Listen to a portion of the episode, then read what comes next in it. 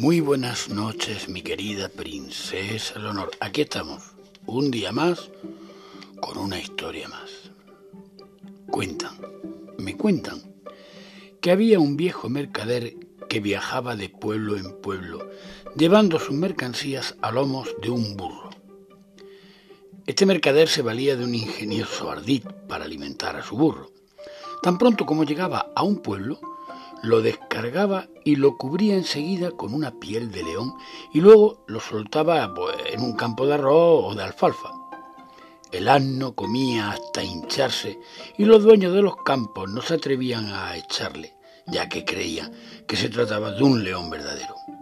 Un día, el mercader volvió a un pueblo en el que había estado y repitió la acción.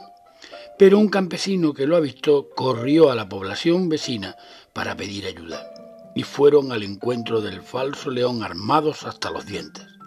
El burro, asustado, empezó a rebuznar, descubriéndose la mentira de su dueño. Los campesinos, irritados aún más por haber sido engañados, se lanzaron sobre el pollino moliéndolo a palos de tal manera que, cuando el mercader logró rescatarlo, se lo encontró moribundo.